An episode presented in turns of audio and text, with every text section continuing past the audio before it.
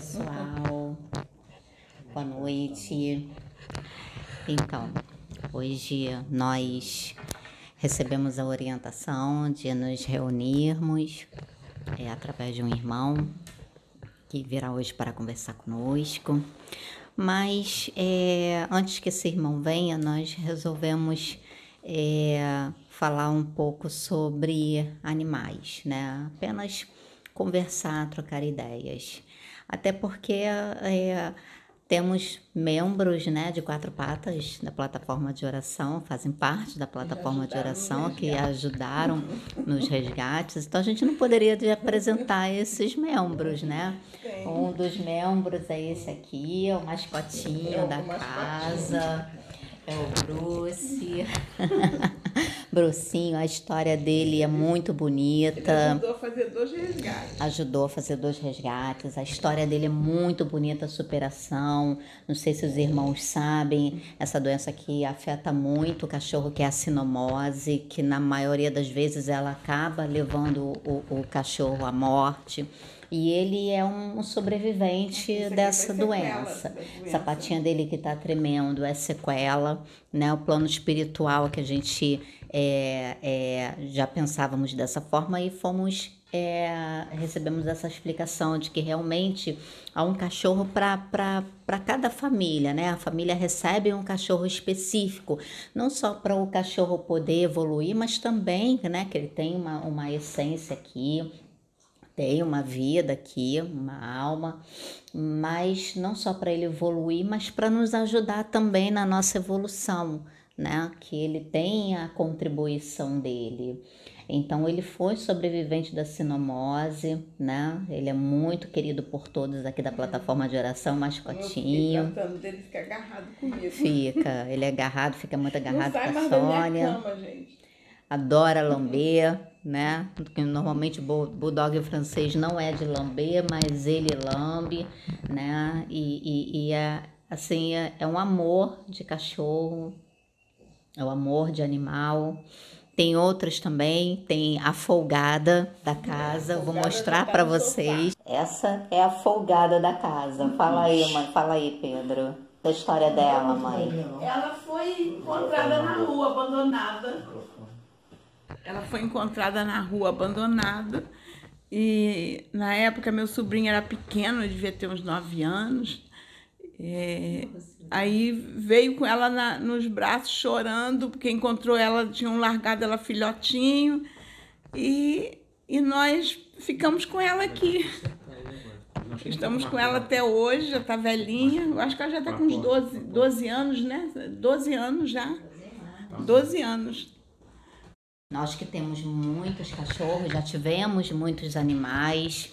Tem também o, o, o Thor, que uh, é um bulldog francês também. Um bulldog francês, ele também tem a personalidade dele, a forma dele de ser.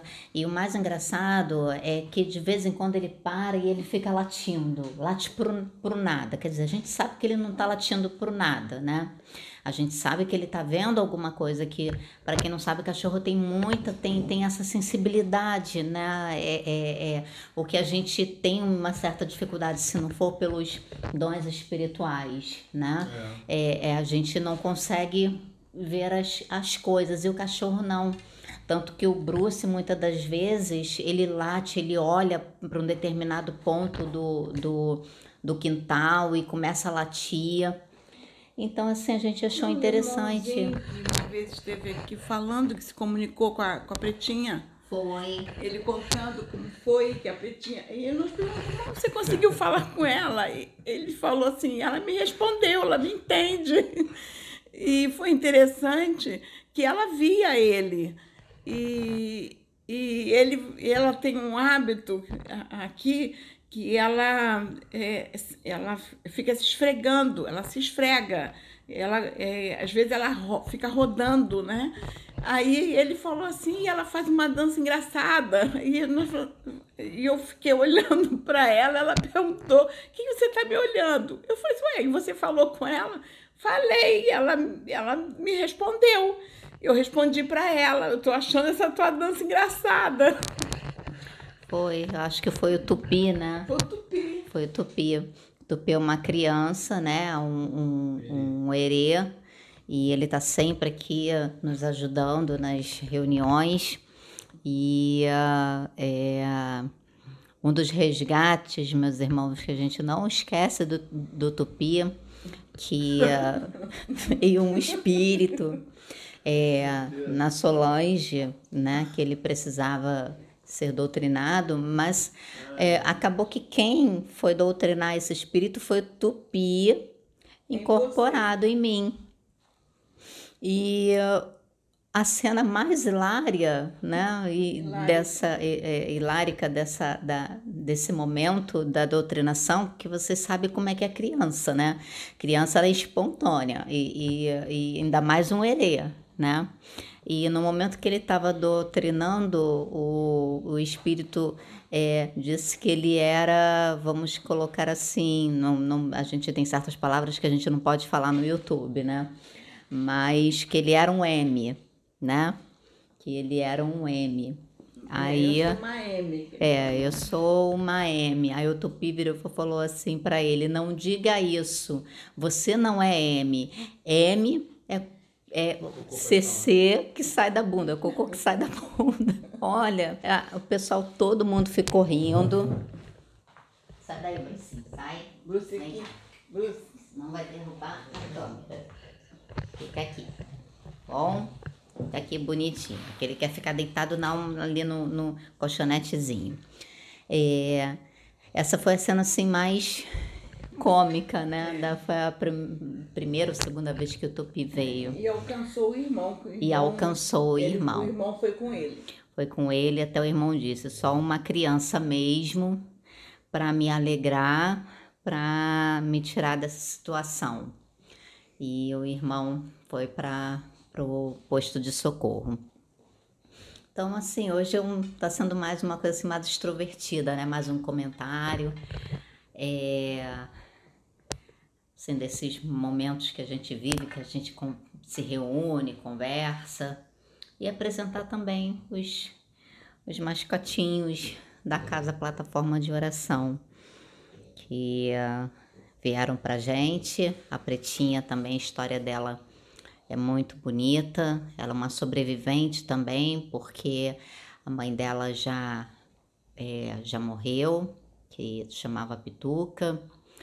E ela cruzou, ela já era muito velhinha, cruzou com um, um, outro cachorro e ela não podia, né? Nas condições dela, na idade dela, já não podia engravidar, mas acabou engravidando. E a gente teve que correr com ela pro, pro veterinário, porque não tinha condições, não só pela idade dela, é, questão do útero também, não tinha condições de ter parto normal. Então teve que fazer cesariana até porque os filhotes eram muito grandes. Então teve que correr porque ela já estava tendo, já estava em trabalho de parto, né? Ela já estava. É, também a gente encontrou na rua. Encontrou na rua. A maioria dos cachorros aqui é sempre assim, é meus irmãos. É tudo adotado. A gente encontra, né? A Belinha, né? Que está agora Depois com. A Belinha foi adotada. Foi pelo, adotada pelo, pelo nosso sobrinho. sobrinho, mas a princípio ela veio da rua também pra gente. Então é que assim, normalmente assim, a espiritualidade acaba mandando esse, é, é, é, os cachorros. A mesma coisa foi com Pedro, né? Cachorro, ele ganhou o Thor. Então, assim, o Thor é, tem uma história muito bonita, porque momento da vida da mãe dele, em que ela estava passando por um momento muito delicado, muito, um momento muito, entrou em depressão, né? E o cachorro é, ajudou ela a sair da depressão, tanto que ela fala isso, ela repete isso o tempo todo, e você vê a forma como ela trata o cachorro, carinho, né? E, e também o carinho do cachorro para com ela. Então, assim, é muito. Isso é muito legal, meus irmãos. Eu aconselho os irmãos a se orientarem mais a respeito dos animais. Que uh, vou pedir até para o Pedro falar um pouquinho sobre isso, que ele tem um conhecimento é, maior sobre isso. É, eu li pouco, né? Mas é, sempre gostei muito de animais. Ele vai explicar um pouquinho, mas eu aconselho os irmãos a pesquisarem para entender um pouco mais. Na verdade eu não. Tá. Tá bom. Na verdade eu não tenho muito conhecimento não, que aqui é bom lembrar que a gente não sabe de tudo. A gente estuda, a gente lê os livros, mas não tem como ler tudo, é muito, são muitos livros. Além dos livros que a gente adquire o conhecimento, tem as experiências espirituais, né? Sim. Com os desdobramentos e também vigília. Acontecem as coisas em vigília. E aí a gente traz. E os espíritos dizem que no nosso corpo mental está registrado, né? Os conhecimentos que a gente tem de outras vidas, inclusive que a gente passou no plano espiritual, mas a gente não lembra. Mas muitas das vezes esses conhecimentos eles afloram na hora certa que tem que aflorar. Né? E os desdobramentos também que a gente faz quando recebe as, as informações e na hora que tem que vir as intuições do que a gente recebeu no plano espiritual de dobramento, essas intuições vêm. O que eu eu sei pouco sobre os animais, não sei muito não. O que eu sei é que os animais tá, tem aquela fase, né? É, tá no reino animal. Do reino animal, é, ele vai, quando ele evolui, ele vai para o reino elemental. Aí fica milhões de anos ou milhares de anos, não sei, como elemental. Da fase elemental, ele vai para a fase humana. Né? É, como é que ele vai para a fase humana? É, o próprio Cristo, só, só Jesus Cristo tem o conhecimento para fazer isso. Ele pega um grupo grande, milhares de elementais que já estão na hora de evoluir e passar para forma humana, aí ele pega todos esses elementais, ele leva né? Dizem que ele pode, ele próprio pode levar ou pode ser levado em naves etéricas, né? É, e leva para um mundo chamado mundo de transição, né? Que é um mundo primitivo onde a humanidade está começando, bem, é no início mesmo ali da evolução como humano. Aí Jesus ali, ele dá a luz da razão para os elementais da natureza, e aí eles encarnam um corpo físico denso, né? Corpo físico denso como o nosso, ou um pouco mais denso. E ali ele começa a sua trajetória na vida humana, começa a sua evolução. É muito bonito, né? E também o que eu pesquisei um pouco sobre os animais, que é no caso da reencarnação dos animais, quando eles desencarnam, e eles vão reencarnar, eles não ficam muito tempo no plano espiritual, não. Eles ficam bem pouquinho tempo. E logo depois reencarnam eles numa nova ninhada. Agora, tem alguns. Isso está vindo para mim agora por intuição. isso eu não li, estão me dizendo. Tem alguns cachorros, alguns animais que trabalham muito no plano espiritual. É, por exemplo, no filme Nosso Lar, quando aparece aqueles cachorros brancos grandes que foram com os espíritos no umbral para ajudar nos resgates, né? Eu não sei exatamente qual é a função dos cachorros no, no, no, no astral, no umbral, mas eu acredito que eles façam proteção, né? que eles ajudam a identificar, ajudar também. Então, é, é, existem esses cachorros que ajudam, esses ficam mais tempo no plano espiritual. Esses não saem reencarnando, não. Né? Mas, assim, vamos dizer, num modo geral, né? o normal, o corriqueiro é o, é o, o animalzinho desencarnar e ele já reencarna numa ninhada. Isso serve para todos os outros animais. A gente está falando aqui de cachorro, mas serve para os outros animais também. Né? Já o ser humano né? já é relativo. Exemplo, quando tem um ser humano, é, um, um espírito né, que reencarnou aqui na Terra várias vezes, né, como todos, mas é um espírito muito evoluído, por exemplo, como os imortais. Né, os imortais que eu digo, não os espíritos puros, mas os imortais que ainda encarnam, que ainda têm corpo astral. Né, esses, esses espíritos muito evoluídos, eles não precisam ficar vindo encarnando assim toda hora. Eles vêm em missão, geralmente eles vêm em missão. Um imortal, quando encarna, ele vai vir em missão, não tem jeito, ele não vem a passeio. Vem em missão para ajudar na evolução, no progresso da humanidade. Ele realiza a missão dele, volta para o plano espiritual. Tem, tem espíritos que estão lá há mil anos, sem reencarnar. Tem espíritos que estão lá há 700 anos sem reencarnar, porque não tem necessidade dele ficar encarnando direto.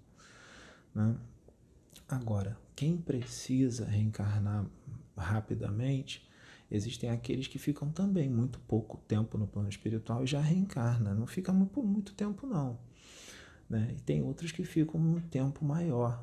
Tem outros que ficam 100 anos, tem outros que ficam 50 anos, 60 anos. Cada caso é um caso. Tem gente que fica um ano só. Né? Então, é, para os seres humanos pode acontecer isso, de demorar a reencarnar dependendo do caso. Né? Então, o que eu sei um pouco é isso e algumas coisas que me disseram agora. Eles me falam direto principalmente quando eu estou conversando com algum, alguma pessoa, algum colega, algum amigo, eu estou trazendo as coisas que eu sei e é impressionante como as coisas vão vindo, eu já sei que são eles me dizendo já através da mediunidade intuitiva. Eu não ouço voz. É uma mediunidade intuitiva. Às vezes vem tão forte que eu nem tenho mais dúvida. Eu percebo que são eles falando mesmo. Muitas das vezes. É, eles falam quem eles são, quem é que está me dando a intuição, outras vezes não. Às vezes eles falam, sou eu, Tranca-Rua que está aqui, sou eu, Marabô que está aqui. Aí eu sei quem é. Às vezes até, até falo para a pessoa, ó, tem um espírito aqui, amigo aqui, que é um Marabô, ele está mandando te dizer. Às vezes eu nem falo nada que tem espírito, né? eu falo o que estão me dizendo, ou então eu não falo nada. Eu vou falando, vou explicando, vai vindo. Acho que com a Sônia acontece a mesma coisa que vai vindo para ela tudo, ela vai falando, vai falando, vai falando com a Sabrina também. E a gente já está um pouco acostumado, a gente já percebe que estão é, dizendo para a gente as coisas, né, Sônia? Ela pode falar um pouco sobre isso. É, é assim, a gente sente quando, eu sinto quando vem, é uma, uma ligação que não é uma incorporação, funciona como uma intuição. Ontem aconteceu isto comigo. Eu não vou trazer o contexto, mas aconteceu e foi muito forte. E, e foi uma, um trabalho bonito que aconteceu ontem. Então, assim, por isso que nós temos que estar o tempo todo preparado, irmãos, o tempo todo em oração, conectado com o plano espiritual, porque a gente nunca sabe, é como Jesus diz, o dia e a hora, é, ninguém sabe. E a mesma coisa gente o dia e a hora que Deus pode nos usar, só eles. Não é quando nós queremos, é quando eles necessitam que a gente faça um trabalho.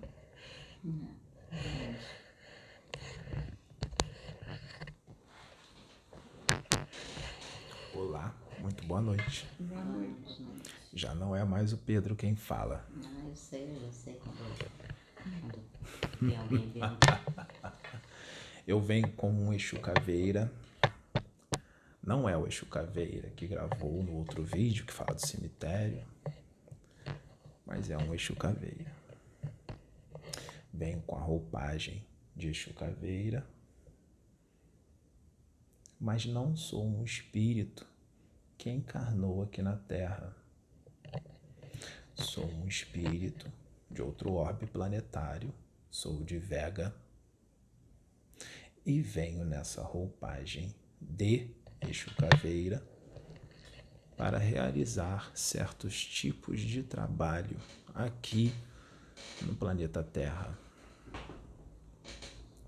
Um deles é esse que nós estamos realizando agora. Não sou detentor de toda a verdade, mas conheço algumas coisas e estou aqui para trazer os meus conhecimentos e também aprender com vocês, porque eu também aprendo com vocês. E o que for do meu alcance, o que eu souber, eu posso falar. O que eu não souber, eu direi que não tenho conhecimento, porque muitos dos nossos irmãos terrícolas acham que espírito sabe tudo. E espírito não sabe tudo. Nós temos que estudar, nós temos que pesquisar, nós temos que queimar a mufa, como vocês dizem aqui, não é, minha irmã? Então, vamos lá, vamos conversar um pouco. Estou aqui à disposição, a seus serviços, o que quiserem, o assunto que vier para a irmã, porque eu sei que já está vindo alguma coisa, não está? Tá.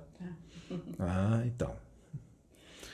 Então, o assunto que vier para a irmã, que, se eu não me engano, eu acho que estão te dando uma direção. Estou certo ou estou errado? Certo. Então, pode falar. É, é assim, é uma coisa que eu sempre trouxe. Eu sempre pratiquei desta forma, por mais que eu não tenha sido compreendida na minha visão das coisas, mas eu sempre. Porque eu vejo assim, quando a gente fala em dar dízimo para Deus, está lá na palavra, é, na, na época que foi instituído, era para que você pegasse 10% de, de tudo que você produzia e fosse dividir com aqueles que não tinham nada. Alimentar aqueles que precisavam ser alimentados, ajudar aqueles que precisavam de ajuda. Mas quando a gente fala a nível de dízimo, a gente só coloca em questão material, bem material. Você acha que você tem que se privar do bem material, tirar o bem material e dar o bem material para Deus. Então eu sempre vi isso como uma barganha. Sim. É uma barganha, uma troca, dizer para Deus, olha, eu estou dando para lá, para a igreja, para o local tal, estou dando, estou tirando meu material e dando, e eu quero isso. É como se fosse uma barganha.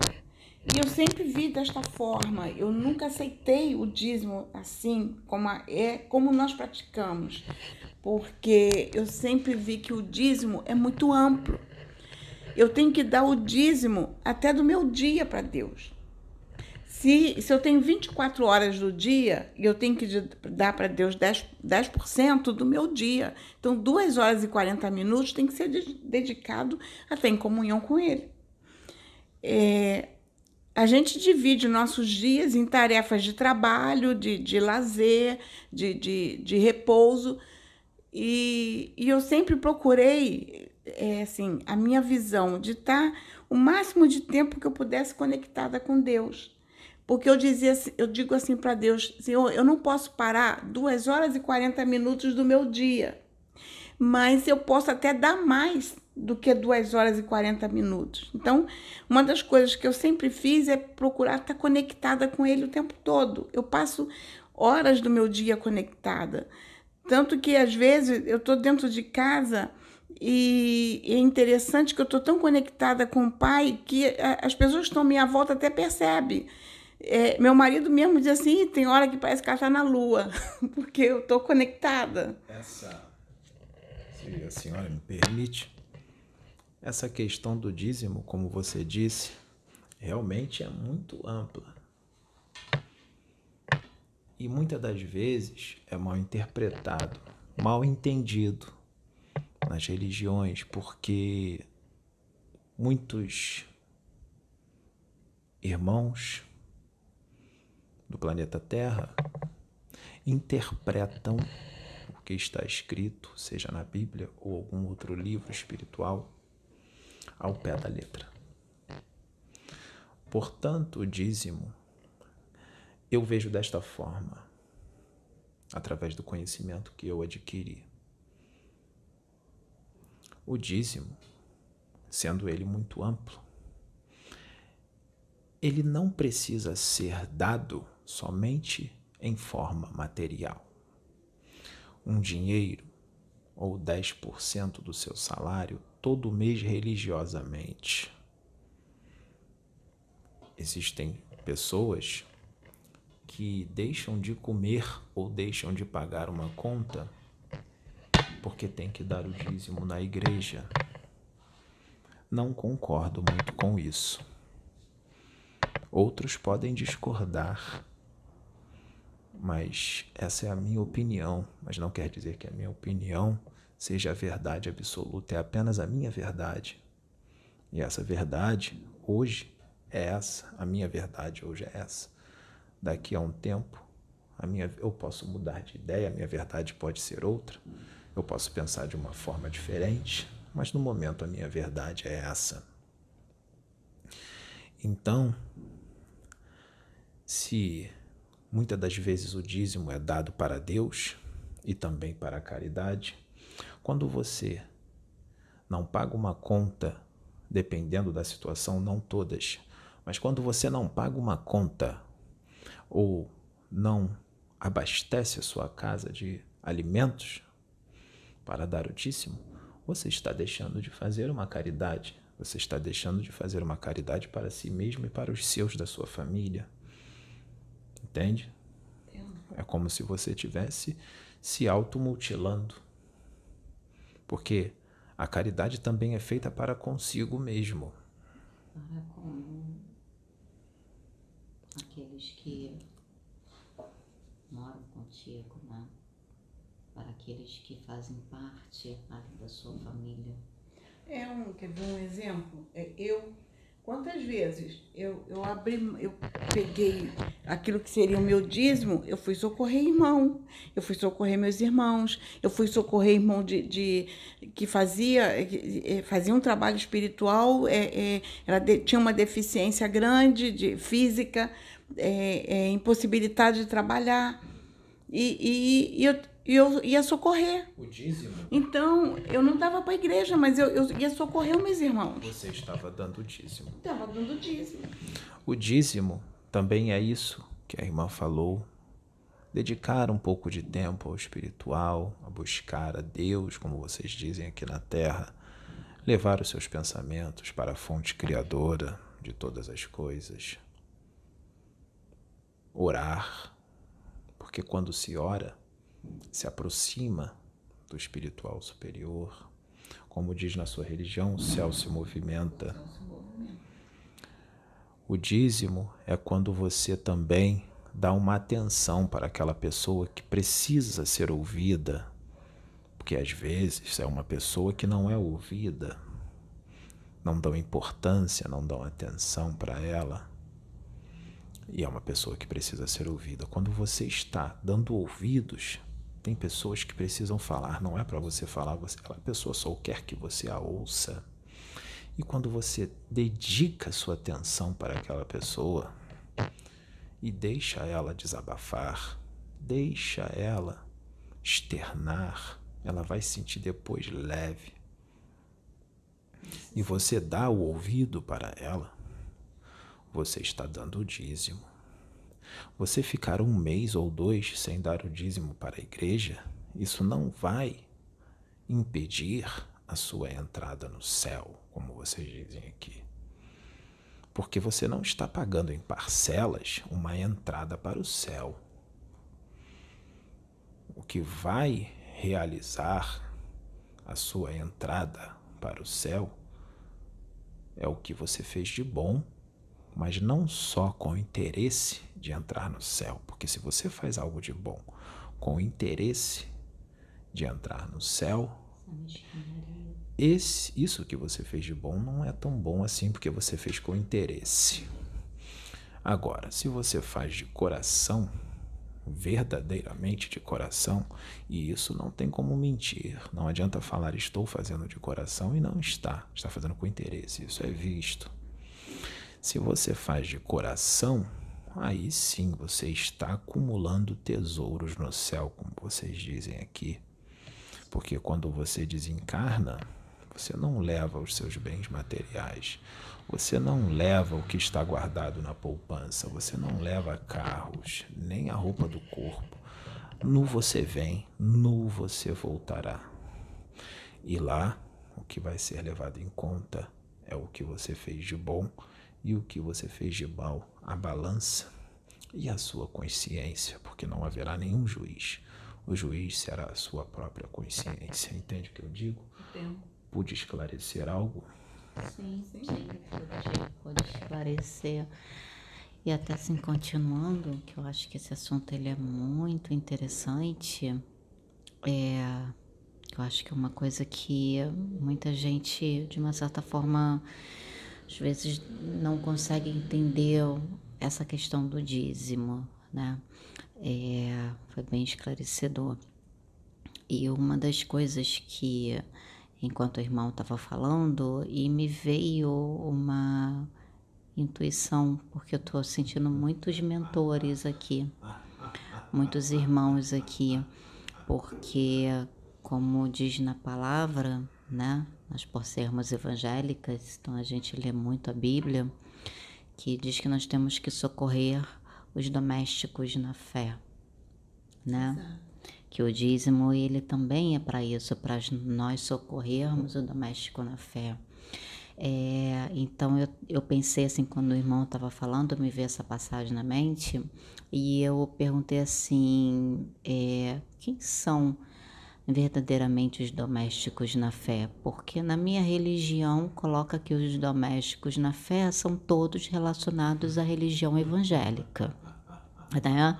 O irmão evangélico, então coloca que são todos, é, todos os irmãos é, concernente à nossa religião, né?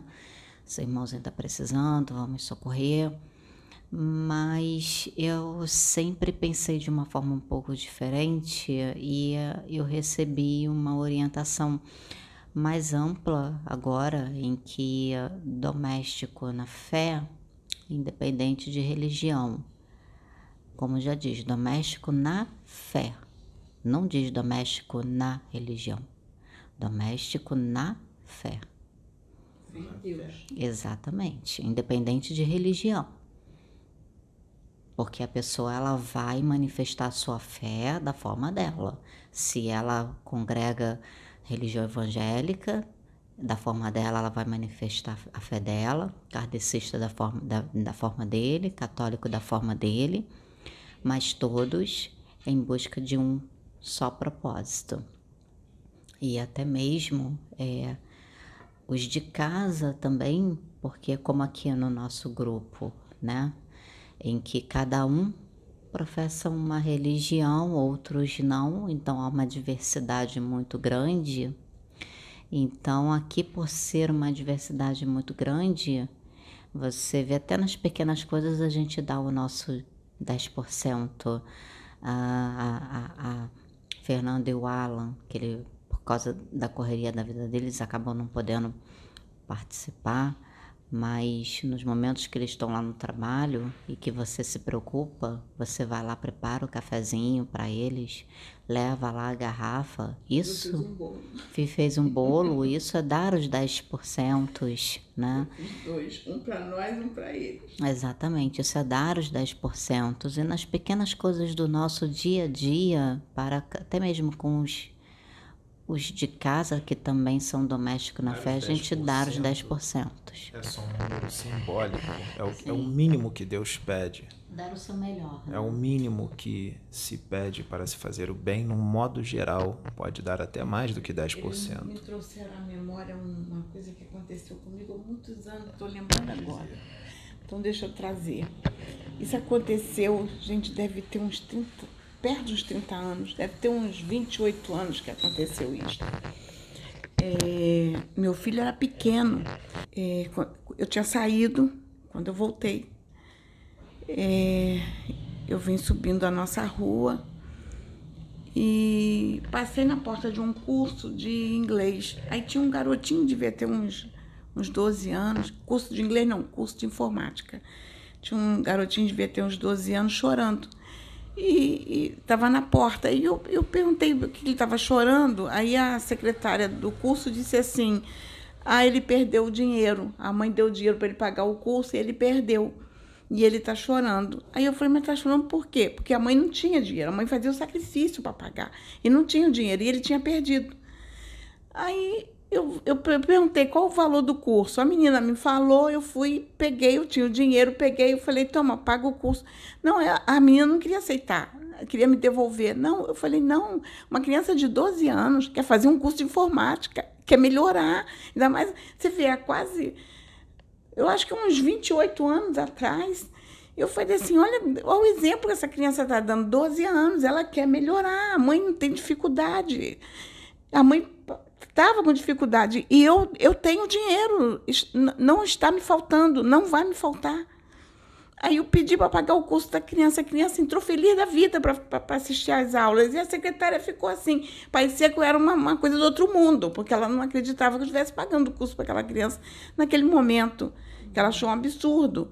Não, mas aí eu. Neste mundo, neste planeta, tanta falta de fraternidade, tanta falta da prática do bem, que quando é alguma pessoa realiza um ato como esse, ela fica sendo vista como alguém, como vocês dizem aqui, de outro planeta, de outro mundo.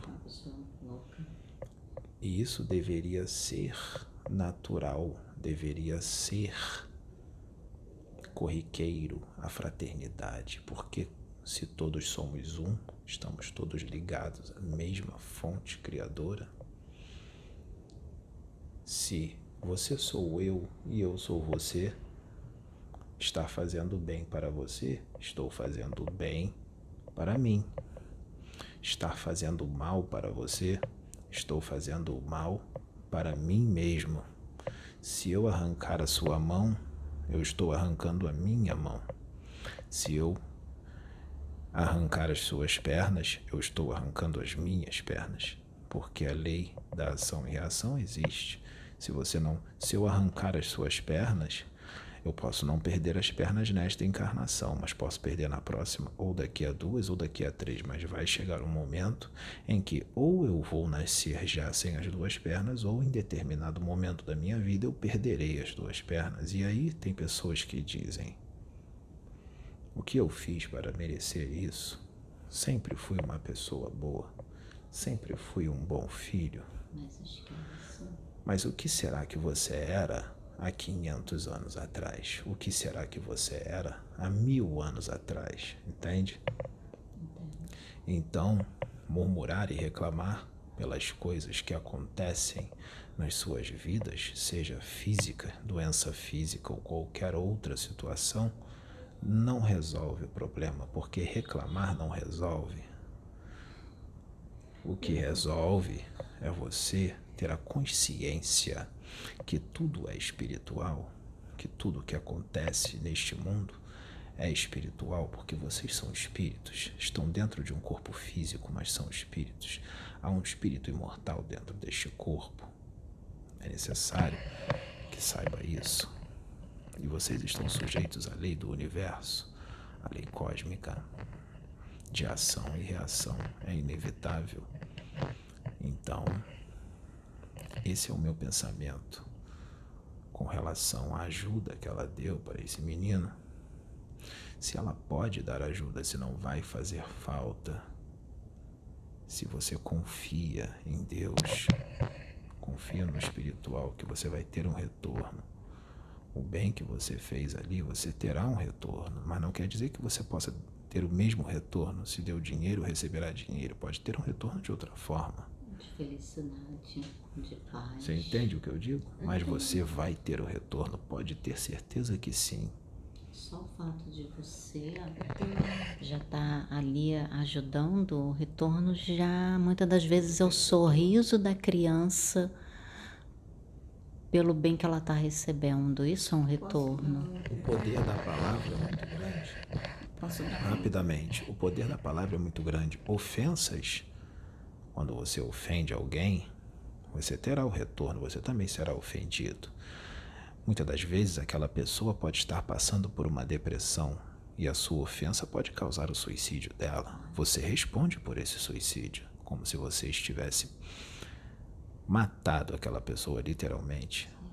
Então a palavra é muito perigosa, porque a palavra tem muita força. Uma palavra proferida ela pode machucar muito mais do que uma agressão física, pode dizer. Eu lembrei de um outro episódio agora, interessante, é, que eu, eu acredito que, o, que vai, o irmão vai conseguir explanar melhor do que eu. É, eu, eu fui na casa de uma pessoa que estava com uma depressão séria e, e eu queria ajudar essa pessoa. E aí programei um café da manhã. Eu falei, vou lá fazer um café da manhã. Ah, aí mobilizei um, um grupo de, de pessoas para ajudar. Uma das pessoas convidou uma irmã de uma, de uma outra igreja, de uma igreja diferente da minha, para ir lá levar uma palavra, fazer uma pregação, ajudar, para a gente dar uma levantada, né? E essa pessoa tinha dificuldades financeiras. A pessoa que, a gente, que nós iríamos na casa dela tinha limitações financeiras. E a pessoa também queria levar a palavra com limitações financeiras. É, eu não sabia a extensão da limitação, eu sabia que eram pessoas com dificuldades. Então, eu falei assim, eu fui no, a noite anterior, eu fui num, num supermercado, fiz uma boa compra para levar para a gente fazer um bom café da manhã. Aí comprei leite, pão, queijo, comprei tudo que precisava fazer um, um bom de jejum para várias pessoas. E, e levei comigo. Só que na hora de sair, eu vi que eu não tinha dinheiro. Eu tava, levei o cartão do banco, mas não, não tinha dinheiro em espécie, não tinha. Aí meu marido costuma, às vezes, costumava deixar é, dinheiro assim na estante. Eu olhei, vi que tinha um dinheiro dele na estante, peguei, enfiei no bolso e fui embora. Eu falei, quando eu chegar, eu falo com ele que fui eu que peguei e fui embora. É, porque nesse ponto, é, aqui em casa, a gente sempre teve essa união, é, a gente sempre foi, foi unido nessa questão.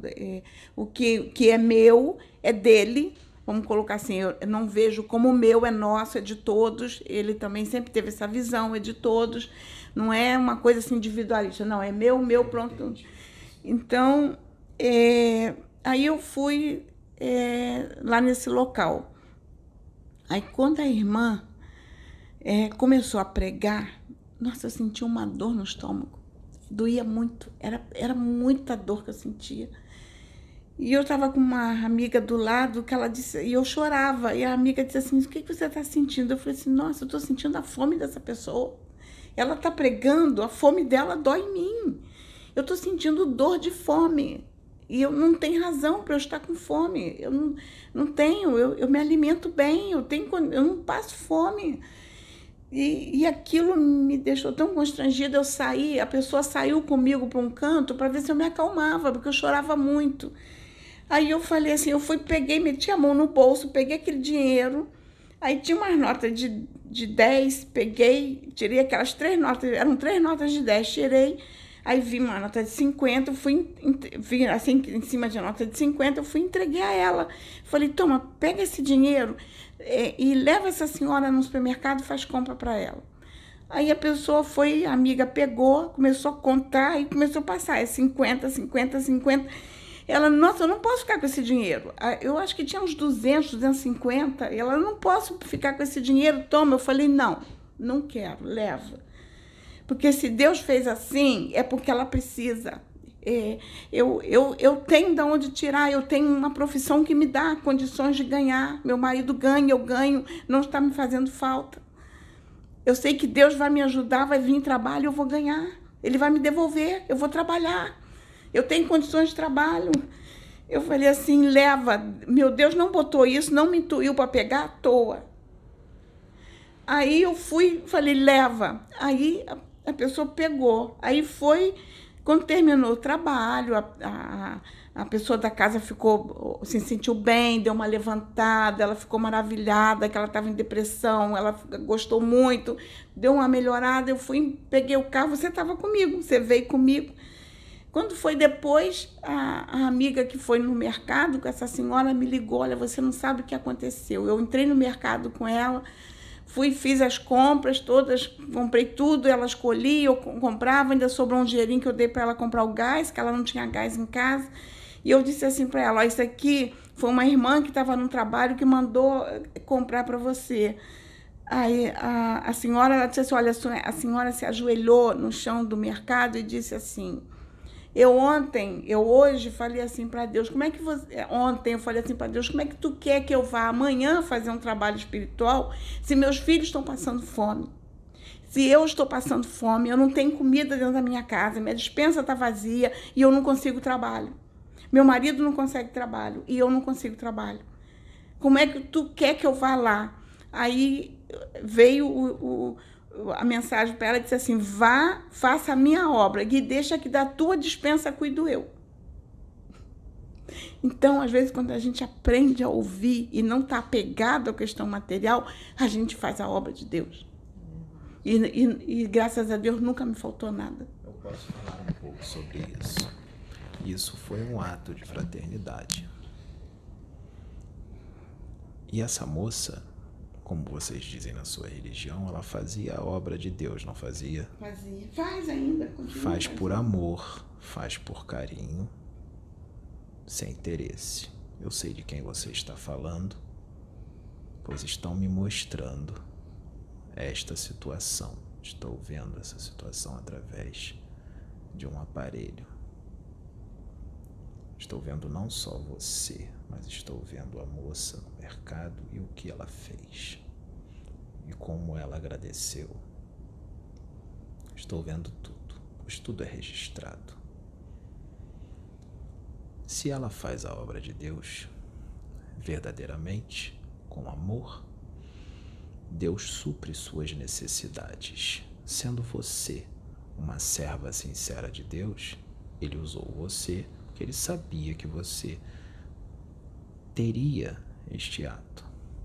Quando Ele disse: Faça a minha obra, que da sua dispensa cuido eu, Deus não deixa os seus filhos desamparados, a fonte criadora. Exemplo: os animais, os pássaros que voam por aí.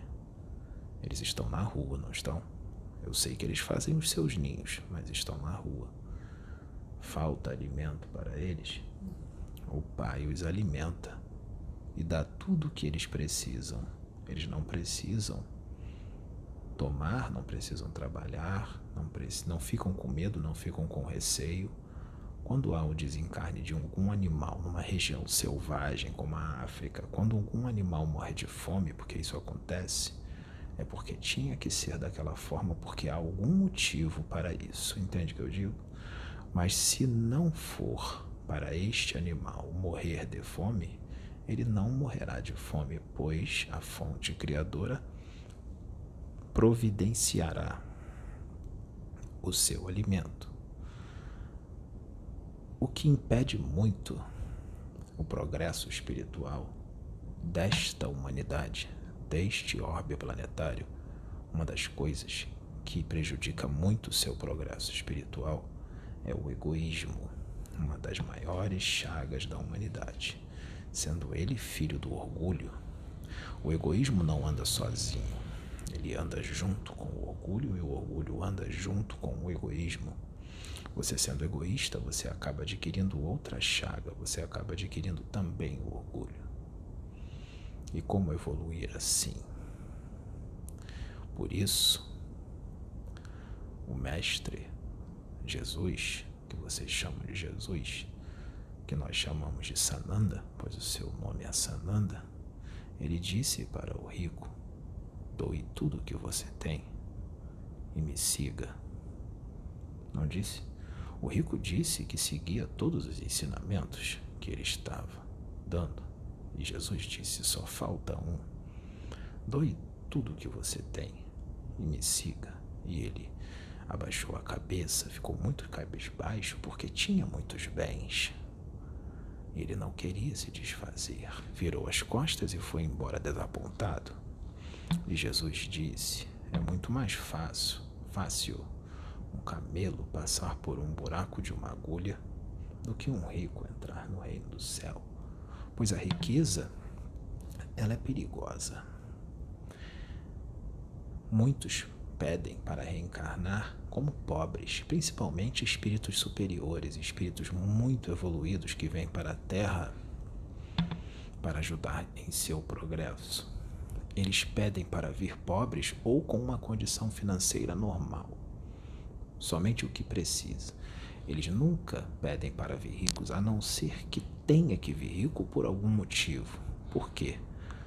Porque há o esquecimento, por mais que seja um espírito elevado, há o esquecimento ao reencarne.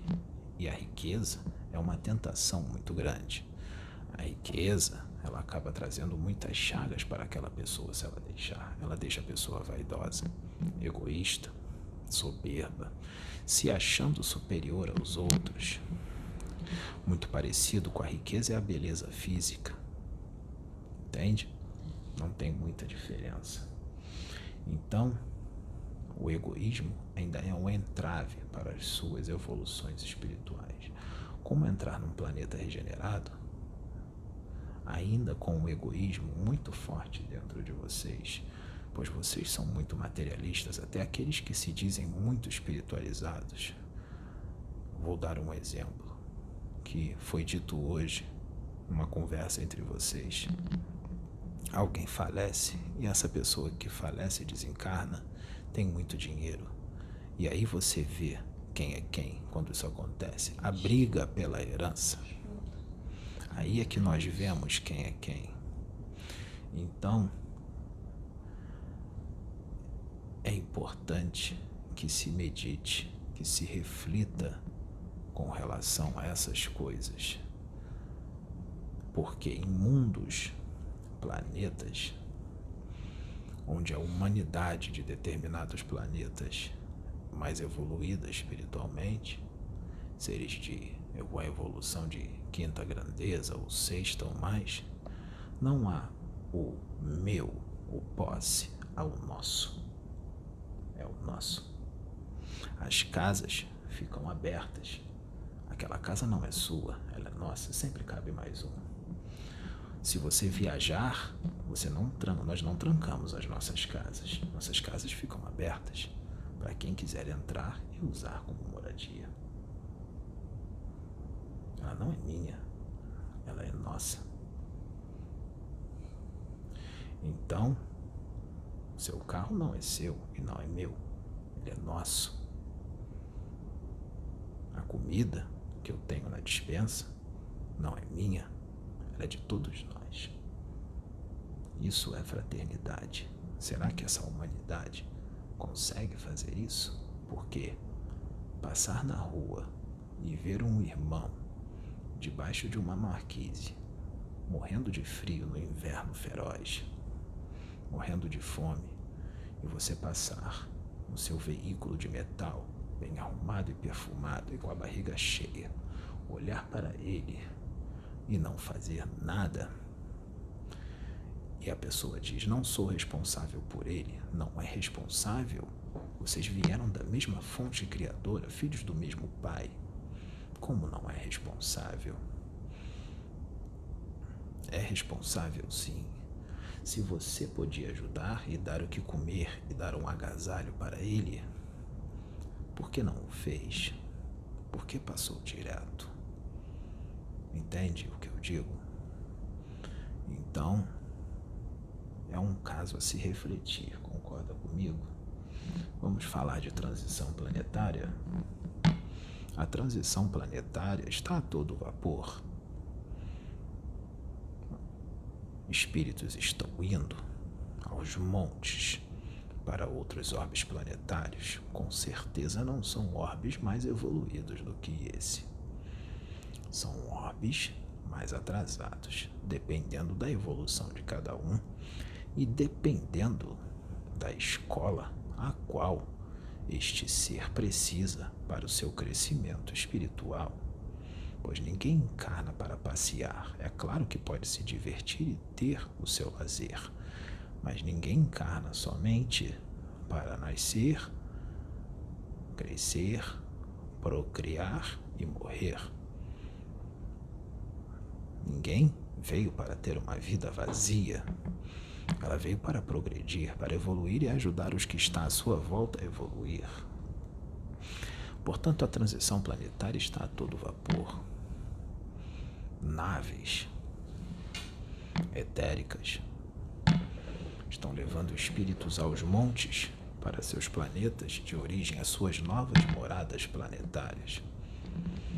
Também estão vindo espíritos para a Terra aqueles que estão tendo suas últimas chances e aqueles que estão vindo de várias partes do macrocosmo para ajudar neste momento na evolução, pois estar encarnado neste momento é um presente, é uma dádiva. Muitos queriam estar no lugar de vocês, porque é um momento muito importante, um momento apocalíptico, se diz o apocalipse está a todo vapor e o ceifador está aí. Esse é só o primeiro ceifador. Este vírus, coronavírus, que vocês batizaram ele com este nome, Covid-19, é só o primeiro ceifador. E ele não está diminuindo. e nem atingiu seu pico ainda, como muitos pensam. Muitos ainda desencarnarão através dele, só desencarnarão aqueles que têm que desencarnar com ele. Logo que ele se for, haverá um intervalo pequeno e virá o próximo ceifador, e este segundo ceifador levará mais vidas do que este primeiro ceifador. É necessário, é o expurgo planetário. Estão na sua última chance. Por quê? Se não houver transição planetária, em mundos de expiações e provas e vários outros, eu vou falar dos expiações e provas como os seus. Se não houver transição planetária e o Cristo que está à frente de todo o processo evolutivo deste planeta, se não ser, se não for realizada a transição planetária, vocês explodem o planeta. Vocês explodem. O que aconteceu com Erg, Erg. o quinto planeta do seu sistema solar. Vocês literalmente vão explodir o planeta. Por isso, precisa transição planetária. Porque quando vocês explodem o planeta, vocês não aniquilaram só aquele mundo e aquelas vidas. Tudo que está ao redor sente, pois tudo está interligado. Portanto, as crianças que já criaram a bomba atômica, não será permitido a explosão de nenhuma bomba que irá dizimar esta humanidade. Pois se isso antes disso acontecer, nós interviremos. E se for necessário que nos mostremos a público, nos mostraremos. Porque nós estamos aqui não quer dizer que vocês não estão vendo que nós não estamos. Nós interviremos. Isso não é permitido. O livre-arbítrio ele vai até um certo ponto. Não pode ser extrapolado. As pessoas acham que só porque tem livre-arbítrio podem fazer tudo. Interpretam mal quando se diz que Deus dá o livre-arbítrio. Então, chegará o momento em que a civilização deste planeta se deparará com realidades que não podem mais ser ofuscadas. Você entende o que eu digo? Pode. Hoje eu li um artigo na, no Google de uma pesquisa científica em que alguns cientistas colocaram é, isso é, é, é artigo científico, não é religião, pesquisa científica da Terra. Então, o, nossos astrônomos pesquisaram, todos esses cientistas, eles, é, eles acreditam que por volta de 2036, é, 2036, eles colocam em 2000, eu li isso hoje nesse artigo, eles colocam que em 2036 a possibilidade de ter uma comunicação extraterrestre conosco é muito grande eles encobrem, eles não vão externar a existência de vidas em outros mundos. Eles não vão dizer, eu digo isso, aqueles que são os detentores do poder no seu mundo, os presidentes e tudo mais. Eles não vão falar da nossa existência. Porque eles querem dominar as suas consciências através de religiões castradoras religiões que causam medo, o medo de ir para o inferno eterno. Eles vão ter abalos em sua economia, na sua política. Portanto, eles não vão falar nossa existência, porque é prejuízo para eles. Mas isso tem um prazo. Mas chegará o momento em que isso já não será mais possível. É claro que não nos mostraremos agora, porque imagine essa situação: as naves descendo, O que os seus filmes trazem quando desce uma nave extraterrestre? Trazem que eles são maus. Que vão dominar o mundo, Dominar, fazer maldade, experiência. que vão fazer experiências, que vão destruir o seu planeta, não é assim? É, E o que vai acontecer se nós descermos? uma histeria. Vai acontecer o seguinte: vão pegar suas armas e vão atirar para cima de nós. É claro que não terão nenhum êxito, porque pois a nossa tecnologia é muito mais avançada do que a de vocês. Mas farão isso. Outros nos venerarão como deuses. Religiosos dirão que é coisa do demônio. Alguns religiosos, não todos. Outros se suicidarão. Não é assim? Vamos colocar a cabeça para raciocinar, meus irmãos. Vocês estão morando num planeta, não estão? Planeta Terra, não é assim? Ele tem um certo tamanho, 13 mil e tantos quilômetros de diâmetro. Ok. Vocês sabem que no sistema solar de vocês, só no sistema solar de vocês, existem outros planetas, não é? É, hoje eu lendo sobre Existe Júpiter, existe Marte, não é assim? Mas não é só no seu sistema isso. solar. Que, que os cientistas calcularam uma, em É torno por- de 6 bilhões de planetas habitados na nossa Por to todos são habitados. Todos os orbes planetários são Na habitados. pesquisa científica Sim, da Terra. na pesquisa científica da Terra, Terra. fala de forma material. É, isso. Fala de forma material. Porque todos os orbes planetários são habitados. Só que a vida em determinados planetas não vibra na mesma frequência que as suas vidas. O que vocês chamam de matéria aqui, a matéria lá também há, mas pode ser muito mais sutil, que é imperceptível aos seus sentidos.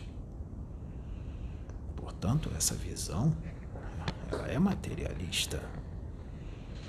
Quando se manda sondas para outros planetas e dizem que só encontraram um deserto, a sonda é material, é feito da matéria densa aqui do seu planeta. Mas a vida lá existe, não é vista porque não é tão densa quanto do seu planeta. Vibra numa frequência mais sutil.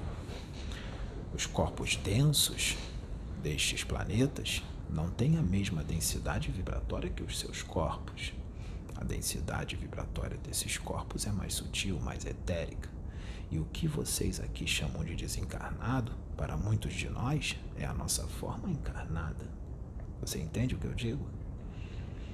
Então, Deus não ia criar um planeta para só ficar lá sem utilidade, sem serventia nenhuma. Seria uma grande perda de tempo. Para que criar esse planeta? Então, para ele ficar de enfeite no universo? Portanto, a visão de vocês é tão materialista que vocês acham que todos os orbes planetários deve haver uma humanidade feita com a matéria densa dos seus corpos aqui da Terra.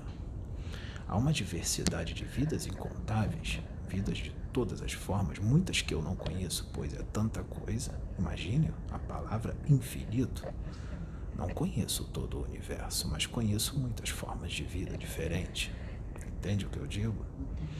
Então, se o planeta Terra, vamos olhar para o céu, vocês vão ver uma camada de ozônio, vocês vão ver um céu azul. O que há além disso? É o universo, não é? Então, por que não enxergar além? Se vocês estão dentro do universo, por que, que quando se fala do universo é motivo de deboche? É motivo de gargalhadas? É motivo de chamar o outro de louco? Se vocês estão dentro do universo, é uma incoerência, não é? Vocês estão dentro do universo. Vocês estão vendo um satélite chamado Lua, não estão? Ela está no universo. Será que há alguma vida lá? Será que já não foi visto não foi fotografado, fotografado bases ou naves e foi encoberto? Será? Será que não tem seres escondidos a sete chaves no governo, seja lá de qual planeta for, não vou ser planeta não, país, país. não vou citar nenhum país. Mas será que um país, algum país daqui deste planeta, não tem seres de outros mundos em seus laboratórios? Porque existiram acidentes de naves. E esses seres foram pegos, muitos ainda com vida.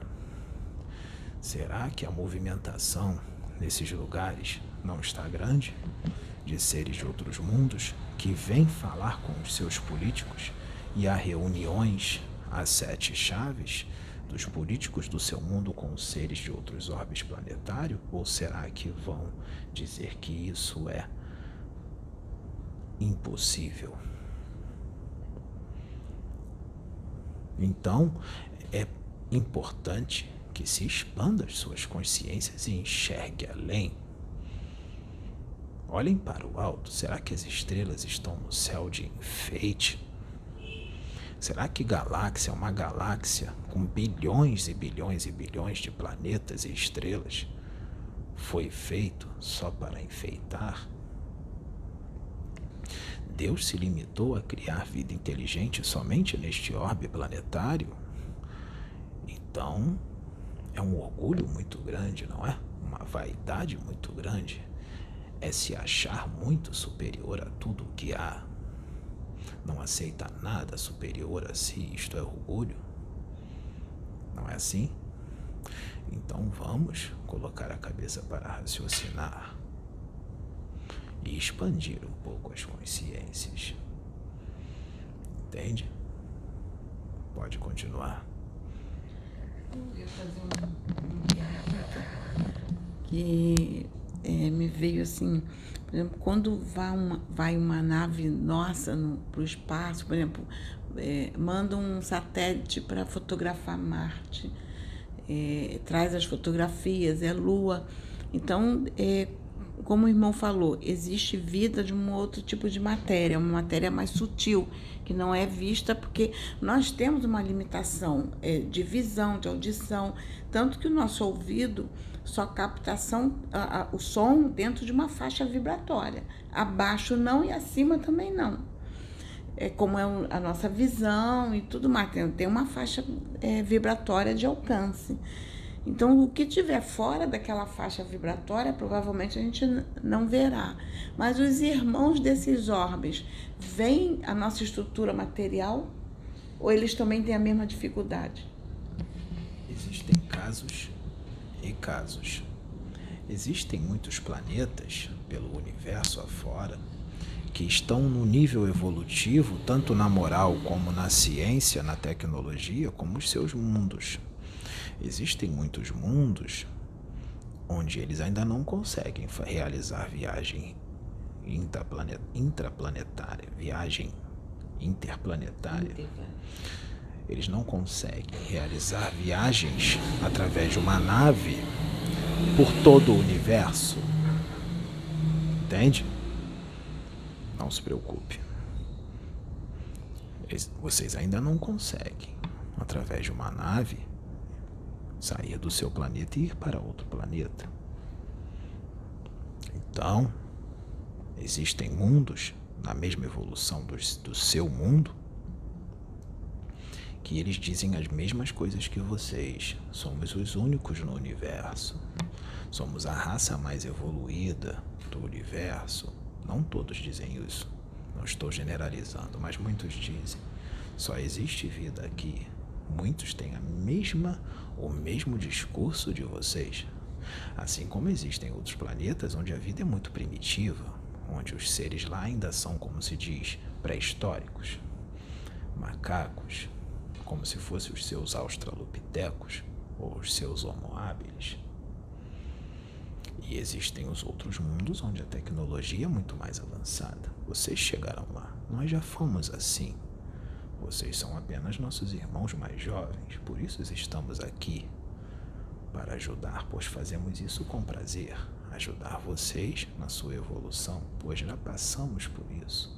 Já passamos por transmigrações planetárias, por expurgos planetários e estamos aqui auxiliando nesse momento de transmigração planetária. Auxiliamos os guardiões da humanidade e muitos outros.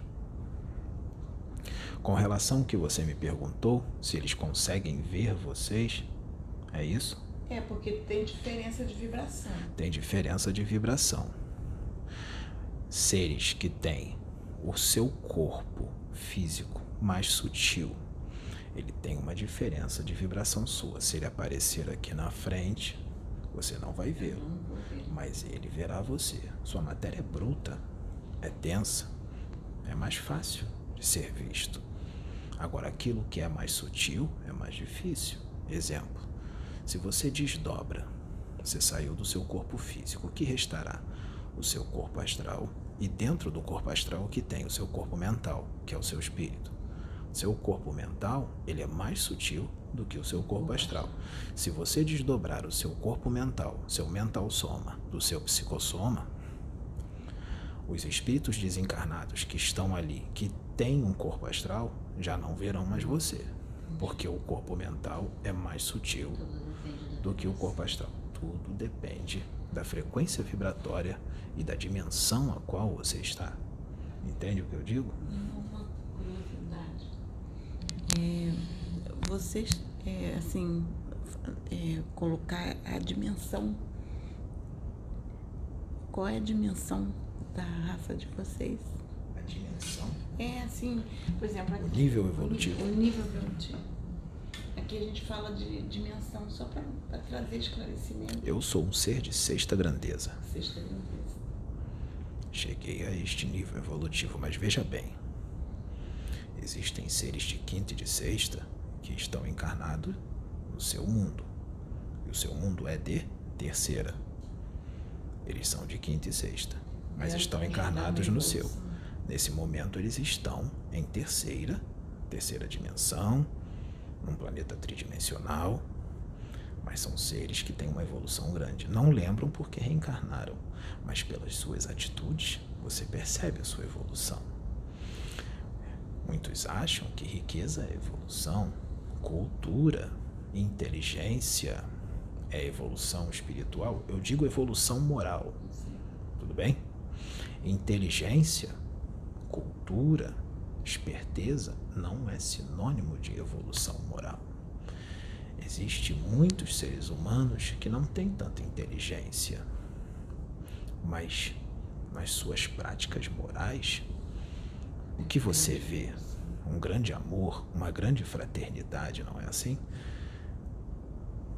Você vê, muitas das vezes, um morador de rua que está passando fome e dão um pão para ele. Mas existe um outro morador do lado dele que está também morrendo de fome. Existem moradores de rua que pegam esse pão, ele deixa de comer e dá para o seu irmão ao lado. E ele já não tem nada. E ele tira tudo o que ele tem e dá para o irmão do lado que está com fome. Ele continua com fome, mas ele dá para o irmão pão. Isso é o quê? Isso é fraternidade. O que vale mais? Esse ato ou um rico que tem 100 milhões de reais na conta e dá 10 milhões para alguém, para uma instituição de caridade? É claro que Deus vai ver isso, isso será levado em conta. Foi um benefício, ele fez o bem.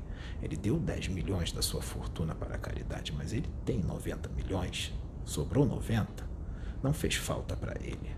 Qual tem mais peso, esses 10 milhões que esse rico que tem 100 milhões deu, ou o morador de rua que deu o seu único pão para um outro morador? Ontem a gente estava conversando sobre isso, né? Eu estava. Não, foi com a Solange que eu estava conversando.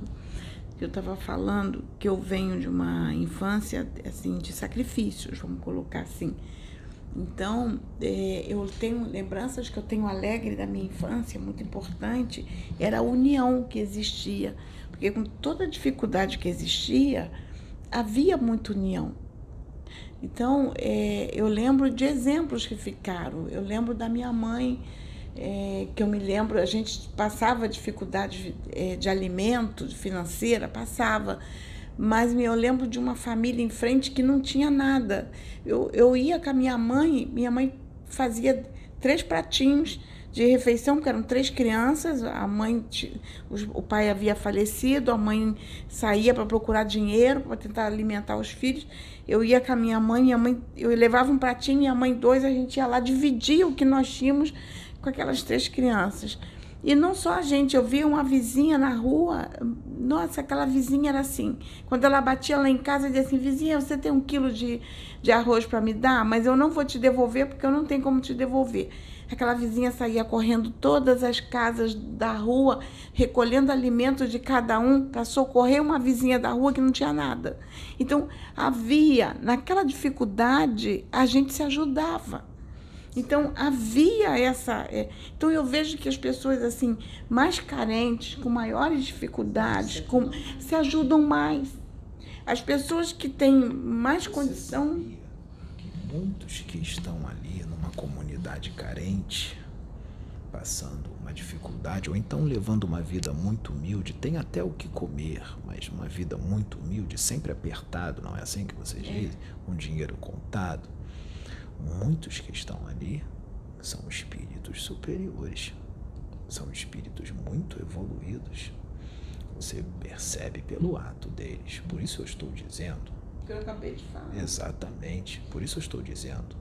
Muito rico e inteligente que você vê por aí, tente conhecê-lo. Preste atenção nos seus atos.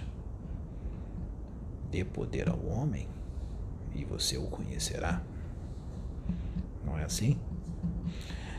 Mudando de assunto, eu só vou voltar aqui a um determinado assunto porque estão pedindo para eu trazer. Eu estou vasculhando o psiquismo desse rapaz, o psique dele, e estou vendo uma situação que eles estão me dizendo, os irmãos que estão aqui estão me dizendo, e estão pedindo para eu trazer essa situação, dessa experiência que esse rapaz teve. Voltando ao assunto de seres de outros mundos, que vibram numa outra frequência para ficar melhor entendido para alguma pessoa que não tenha compreendido totalmente o que foi trazido. Eu sei que você compreendeu e ela também, mas pode ter alguém que não compreendeu. Este rapaz tem uma paranormalidade muito aflorada, assim como a mediunidade. Então, teve um momento, ele contou isso para você, você lembrar, que ele estava na sua cama, ele não conhecia você ainda. Entrou em transe mediúnico, aquele transe que ele fica paralisado, com o corpo paralisado, e os seus dons se abrem. Ele está, não era noite, era durante o dia. Ele estava em seu quarto. O seu quarto estava até claro, pois a janela estava aberta mas ele deu uma cochilada e entrou em transe. Nessa que ele entrou em transe, ele ouviu umas vozes, mas era uma língua irreconhecível para ele, que ficava não falava assim, falava engraçado e não se dava para entender nada. Ele abriu os olhos em transe mediúnico. E o que ele viu na sua cama ali ao lado da sua cabeça. Ele viu, em média, foram isso, foram quatro seres. Deste tamanho, em média 10 centímetros. Esses seres tinham a aparência, sua epiderme era espiritual, branca. Eram carecas, magros, a cabeça um pouco grande, os olhos grandes e negros, o nariz muito pequeno, a boca muito pequena e sem orelha.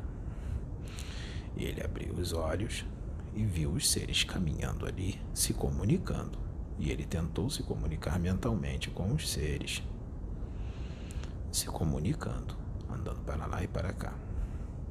Eram seres de outro orbe planetário e estavam ali. E ele viu. Quando ele os viu, quando ele enxergou o seu corpo, o corpo dos seres, o que ele te disse? Ele disse que parecia que eles eram feitos de fumaça. Não era assim? Que ele conseguia ver através dos seres. Exemplo, se na frente dele tinha um objeto físico denso, ele conseguia ver o objeto através do ser. Por quê? Porque o corpo dele era muito sutil. É tão sutil que só pôde ser visto através da mediunidade deste rapaz, do transe mediúnico ao qual ele estava. E o que esses seres estavam fazendo ali? Esses seres já estavam trabalhando nele. Para o trabalho futuro, o trabalho mediúnico ao qual ele participaria. Estes seres são confederados da Confederação Planetária, foram enviados para trabalhar nele. Foram colocados nele ali certos tipos de aparelhos, entende? Porque ele não sabia que tinha uma missão espiritual. Porque encarnou, mas tinha. Então já estavam ali fazendo uma preparação. Assim como ele teve outras experiências com seres de outros mundos. Mas, se contar aqui para os outros o que acontece, como já aconteceu, ele é louco. É gargalhada para todos os lados. O que um espírito superior, que uma vez veio você, que eu não vou dizer quem é, porque não é o momento, e ele canalizou com você, não foi uma incorporação, foi uma canalização. E ele disse para esse rapaz: Para esse mundo, você será visto como um louco. Para este mundo. Você entende? Por quê? Porque este mundo, a humanidade deste mundo, é estritamente materialista, por mais que se diga que não. E existem também as religiões que são necessárias, sim, mas para determinadas coisas elas são obsoletas. Para aquilo que há além, a religião já não serve mais, pois nós não somos religiosos. Eu não tenho religião. A minha religião é a fraternidade e a prática do bem. Essa é a minha religião. Mas eu entendo, eu sei o que você vai dizer e a sua preocupação. Eu entendo que a religião é necessária e coloca muitas vidas no caminho, como vocês dizem. Eu entendo e tem que ter, pois mundos de provas e expiações, a religião é necessária. Mas existe um momento em que ela se tornará obsoleta. Você entende o que eu digo? Porque imagine um planeta de quinta, onde a evolução é de quinta, sexta grandeza ou mais não haverá, não há, não haverá não, não há religião nesse nível evolutivo. Não é mais necessário. Entende o que eu digo? Este rapaz pensa desta forma. Na nossa religião a gente diz que é viver com Cristo. Sim. Viver com Cristo quer dizer que é viver, viver em fraternidade. Em fraternidade. Isso é viver com Cristo. Não na religião que criaram com o que ele trouxe, pois o que ele trouxe foi transformado por muitos em religião e o pior, em várias interpretações. Só há uma interpretação. A política do reino, política divina, só existe uma interpretação: caridade, fraternidade, amor. Pois não entenderam quando este ser, Sananda, encarnou aqui na Terra, a humanidade estava preparada, sim, para muita coisa que ele trouxe. Eu sei que ele não foi compreendido. Tanto é que aconteceu o que aconteceu. Ele não foi compreendido, mas deu certo. Muitos evoluíram. Estavam preparados para recebê-lo naquele momento, mas ainda eram crianças e ainda são crianças espirituais. Eram crianças e não estavam preparados para entender o que era reino. Meu reino não é desse mundo, ou o reino dos céus. Não estavam para, preparados para entender o que significa isso, pois é muito mais amplo do que se imagina. Você entende? Não é um reino superior onde quando você desencarna você fica lá só curtindo o céu e um céu eterno, uma paz eterna, sem fazer nada?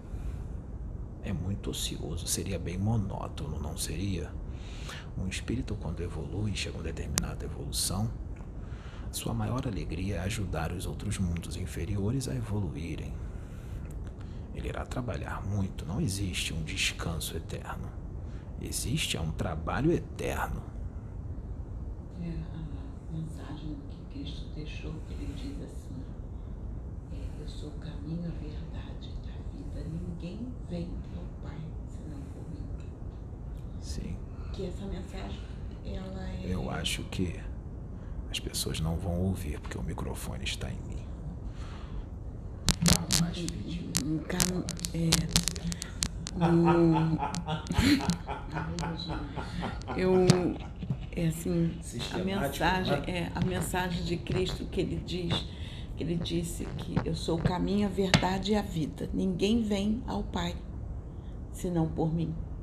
Então essa mensagem acaba trazendo uma divisão muito grande.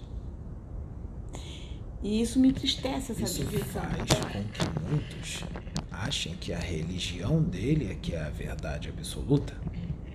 A religião dele é que é a certa. É complicado, não é diz, mesmo? Ninguém vem ao Pai senão por mim. É, é, é muita, muita. É difícil, eu sei qual é a palavra que você quer usar. Você quer usar que é muita limitação. é, Mas não é isso. limitação, Não é limitação que eu digo. Eu digo que é muita prepotência nossa. Sim. É nossa prepotência achar. Só a minha religião leva É. ao reino do céu. é, achar As que só outras a minha não. religião é a certa. As outras são obra do capeta, são É, obra do demônio de vi que- Satanás. Que eu sempre vejo assim. Porque Satanás é muito astuto, não é? Ele mente muito bem. Eu sempre vi que, assim que que. Deus, é, Deus está dentro de nós. É dentro de nós. A Quando Jesus fonte. diz que ninguém vem ao Pai senão por mim, ele estava mostrando o caminho, dizendo assim, se liguem com o Pai assim como eu estou ligado com ele. Deixe-me dizer algo. A fonte criadora, ou Deus, como vocês chamam, está em cada subpartícula de átomo do seu corpo. Você faz parte dele. Você veio dele. Então ele está em você. Você é uma centelha dele, uma centelha divina. Todos vocês. O que Jesus disse, Sananda disse quando esteve aqui. Podem fazer tudo o que eu faço e até mais. Não é assim? É. O que você pensa, você cria. Entende? Então Deus está em toda parte. O que eu disse para você quando eu vi nesse rapaz outro dia? Você, quando ora, ora por amor, não ora com amor e ligada a Deus, porque você tem uma ligação muito grande com a fonte criadora. O que acontece quando você faz uma oração? Isso não é mentira nem ficção, isso é visto no universo. Cada átomo do seu corpo brilha. É como se estivesse saindo uma energia luminosa. E essa energia não vai atrapalhar o vídeo, fique tranquila. As pessoas sabem que o vídeo é gravado numa residência e coisas acontecem do lado de fora de uma residência. Não tem como fechar em uma grande acústica muito bem improvisada. Isso custa muito caro, não custa? O que importa é a mensagem que será trazida. Então, quando a irmã ora, essa luz é emanada não só para este orbe, como vai para o universo. E muitos recebem essa energia. A senhora sabe disso? Porque uma palavra proferida ou qualquer outro ato é lançado para o universo. Portanto, pensem bem no que vão pensar ou falar, porque pensamentos são emanados para o universo, assim como são emanados para o planeta. E o planeta Terra é um organismo vivo, e ele recebe esse impacto. Portanto, tem certos pensamentos que estão judiando do planeta, vamos dizer assim. Ele sente. Entende o que eu digo? Entendo. A atmosfera psíquica de seu orbe é nociva para nós, nos machuca. Este rapaz já sentiu isso várias vezes, principalmente em épocas festivas, como o Ano Novo ou o Carnaval. Ele já se sentiu mal várias vezes, porque a psicosfera do planeta nessas épocas fica muito pesada, É, fica muito densa. Assim como pessoas que são, vamos dizer assim, negativas ou estão vibrando no ódio ou na raiva, esse rapaz já se aproximou dessa pessoa, dessas pessoas, já aconteceu várias vezes e ele sentiu a vibração pesada. Assim é para nós, se para ele que está num corpo denso, onde é mais difícil de captar com toda a mediunidade que ele tem, imagine para nós que estamos num corpo muito mais sutil, nós vamos captar com muito mais intensidade. Então nos machuca. E não é pouco, é muito. Temos que usar até mesmo trajes para nos proteger da atmosfera psíquica de seu mundo. Por isso, eu não estou aqui agora presente. Eu estou em minha nave, eu estou no universo acima do seu, do seu mundo. E está sendo feita uma espécie de canalização. Entende? Ele capta irradiações do meu pensamento. Entende o que eu digo? É muito mais prático. Por isso, não, vem, não viemos ao seu mundo de corpo físico. Quando nós viemos para cá, é mais fácil para nós virmos desdobrados. Entende? Pode continuar. Essa, essa, essa colocação que Para finalizar, falando um pouco de transição planetária, muito pouco. As reurbanizações extrafísicas no seu mundo começaram em média meados do século XX, após a Segunda Guerra Mundial, foi feita, começou a ser feita de uma forma mais pacata, mas sendo feita reorganizações extrafísicas, muitos bolsões astrais de sofrimento, como por exemplo o Vale dos Suicidas, como vocês chamam o Vale dos Suicidas, está todo reurbanizado. Existem postos de socorro, existem hospitais escola e muitos após a Segunda Guerra Mundial que desencarnaram aqueles que foram os patrocinadores da guerra, militares, generais e políticos, reencarnaram, muitos deles, na África. Outros já foram transmigrados para outro planeta, foram expurgados. Ficaram pouco tempo nos bolsões astrais. Muitos outros, maioria, as vítimas e alguns militares participaram da guerra, reencarnaram na América do Sul. Mas muitos desses seres que reencarnaram rapidamente, pois não podiam ficar muito tempo ali, era necessário o esvaziamento desses bolsões astrais. Muitos que desencarnaram nesta época reencarnaram, em média, no início da década de 60, de 1960. E muitos 1950. 1950, muitos. E na década de 60, o que meados da década de 60, início da de 70, o que vocês presenciaram? Esse, muitos desses espíritos eram espíritos de baixa moral muito grande. O que foi visto nessa década de 1960 e de 60 e 70? Permissividade e a liberalidade sexual, drogas, álcool e excessos de todo tipo. Não foi assim? Excessos de todo tipo. Esses espíritos ficaram pouco tempo no umbral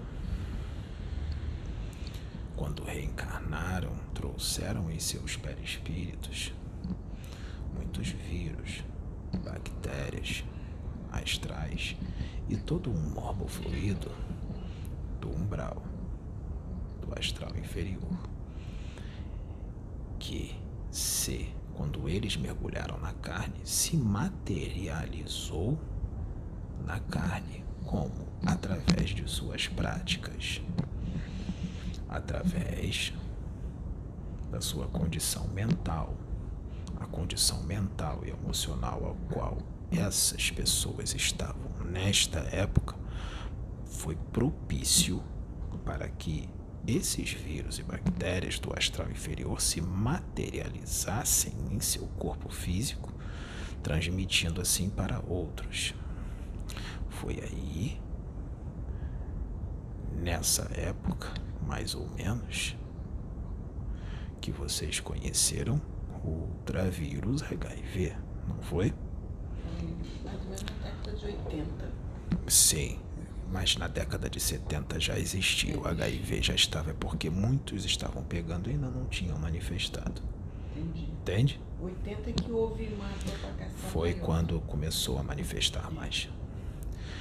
Muitas doenças que já estavam, já tinham sido diminuídas ou até erradicadas, voltaram por causa dessas práticas excessivas. Através do sexo promíscuo desta época, da liberalidade sexual, foi a porta de entrada para que outros que estavam nesses bolsões atrás, atrás de sofrimento, pudessem reencarnar. Entende?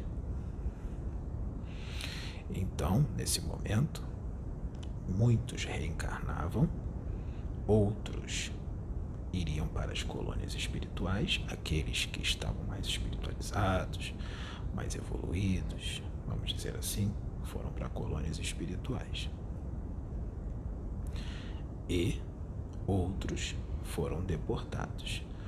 Por isso eu estou falando disso, um dos motivos de eu falar disso, porque muitas pessoas, inclusive para este rapaz, um amigo deste rapaz que é ateu, porque você sabe como são os ateus, qual é a primeira coisa que eles falam quando vocês falam de algo espiritual ou de algum ser de outro mundo?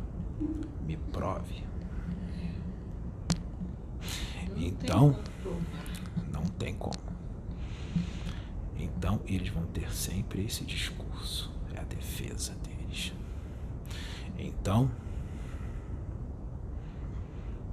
perguntou para ele: Como você me explica então pessoas que estão no bem bom, ricas e usufruindo de um grande conforto, e as crianças que estão morrendo de fome na África? Que Deus é esse que um fica, um grupo fica na riqueza e o outro fica na pobreza. Portanto, eu não acredito no seu Deus. É uma ignorância muito grande, não é? Falar isso? Então, é um desconhecimento muito grande das verdades espirituais.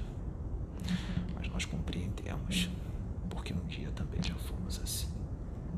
Por isso estamos aqui para esclarecer. Muitos desses que estão na África, morrendo de fome, passando por atrocidades, foram os seus patrocinadores da Primeira e da Segunda Guerra Mundial. Foram tiranos, ditadores, retiraram muitas vidas e ainda continuam reencarnando na África, pois uma encarnação não é necessário para apagar as atrocidades que eles fizeram. E não foi ninguém que colocou eles lá. Eles se colocaram através das suas práticas. Entende?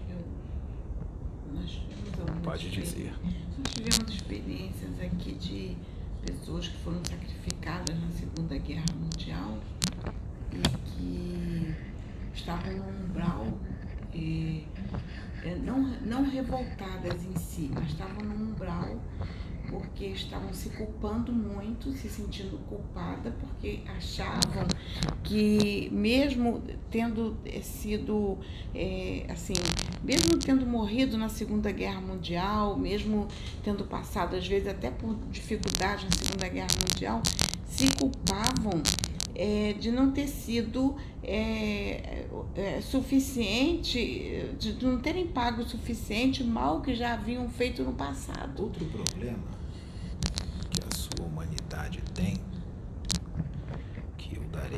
sou ninguém para dar conselho a ninguém, mas eu darei um toque, como vocês dizem aqui. E as pessoas podem seguir ou não. Vocês têm o seu livre direito de escolha de seguir o que eu vou falar ou não. Mas a culpa, o medo, atrapalha bastante na evolução de vocês. A culpa excessiva pode transformá-lo num ovoide. A culpa excessiva pode jogá-lo após o seu desencarne para uma região extremamente densa. É a falta de perdão. Vamos colocar a falta de perdão assim mesmo. Reconhecer que errou, eu errei, quero melhorar, preciso me perdoar. Sim. Se perdoar é muito importante, mesmo que se tenha feito muitas coisas ruins. Isso ajuda. Não quer dizer que uma pessoa que fez muitas coisas ruins e ele se perdoar com sinceridade vai para uma esfera superior. Não vai. Não, nós temos responsabilidade pelos nossos Sim, erros. responde pelos seus atos. Mas a ausência da culpa facilita bastante. Entende? Estão pedindo para eu finalizar aqui esta conversa, este bate-papo. Antes de finalizar, se o irmão puder me responder uma pergunta de curiosidade. É, podia falar para gente, é, descrever como, como, como o irmão é fisicamente? Eu sou adâmico como vocês. Eu tenho dois braços, duas pernas, um tronco uma cabeça. Mas sou mais alto. Em média. Em média, 1,90m a 2,35 metros, e 35, dependendo de cada um. Como é que eu vou explicar para você? Nossas cabeças são um pouco maiores do que as suas. Não temos pelos. Nossos olhos são negros. Alguns têm os olhos na cor amarronzada. Nossa pele tem uma tonalidade que vai do bege ao marrom, vamos dizer assim, mais ou menos nessa tonalidade. Nós vivemos, em média, nossas encarnações duram, em média, vou falar no seu tempo terrestre, entre 180 anos e 270 anos, em média. Quando nós desencarnamos, já desencarnamos sabendo das nossas condições. E quando reencarnamos, não há tanto esquecimento como vocês. Entende? Quando nós estamos na fase infantil, já chegamos com uma intelectualidade mais apurada. Exemplo: uma criança do meu mundo que tenha 5 anos de idade vai ter uma maturidade, já vai ter uma maturidade como se fossem vocês com 30 anos de idade. Entende o que eu digo? Entendi. Acho que já está bom. Bom, já ajudou. Sim. Então, foi um prazer estar aqui. Voltarei outras vezes. Gostei muito de falar com vocês e eu tenho certeza que muitos gostarão do assunto que nós conversamos aqui. Acredito que vai ajudar muitos a expandir um pouco mais as consciências. Fiquem todos na paz de Deus, como vocês dizem aqui, não é? E que Deus abençoe a todos. Deus abençoe a todos. Laruie. Amém. Amém.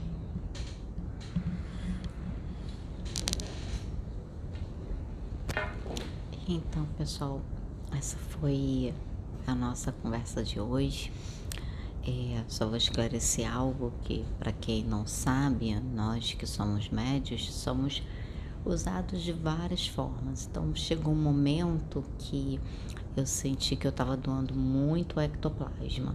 E quando a gente faz uma doação de ectoplasma, não é sono que a gente sente, a gente boceja muito, mas não é sono. Então é o que estava acontecendo comigo. A gente sente. É, é, não é sono, como é que eu posso explicar? Sente um, sente um torpor, exatamente. A gente sente um torpor, um leve torpor, e a gente começa a bocejar muito.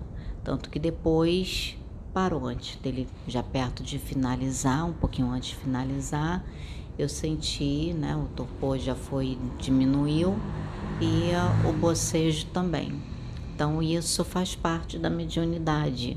Por algum motivo é, eles precisaram do meu ectoplasma e uh, é, eu senti e é, cedi né, o ectoplasma. Então é só para explicar isso para os irmãos, que os irmãos podem de repente estarem achando que é, eu estava com sono, né, alguma coisa nesse sentido, mas não. É só para esclarecer aos irmãos o que que aconteceu, por que que eu estava bocejando muito.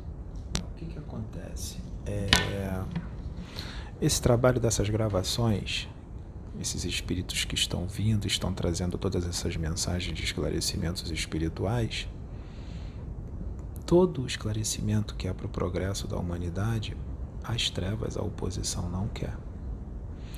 E eles já nos avisaram que toda vez que a gente vai gravar aqui, eles realizam um campo de, eles criam né, um campo de força em volta e eles estão todos em volta e há uma fúria muito grande das trevas, muitos ataques por isso, ela foi doadora de ectoplasma. Eles usaram o ectoplasma dela, acredito que deve ter usado da Sônia também, e até meu durante a incorporação também, porque a fúria dos espíritos trevosos é muito grande.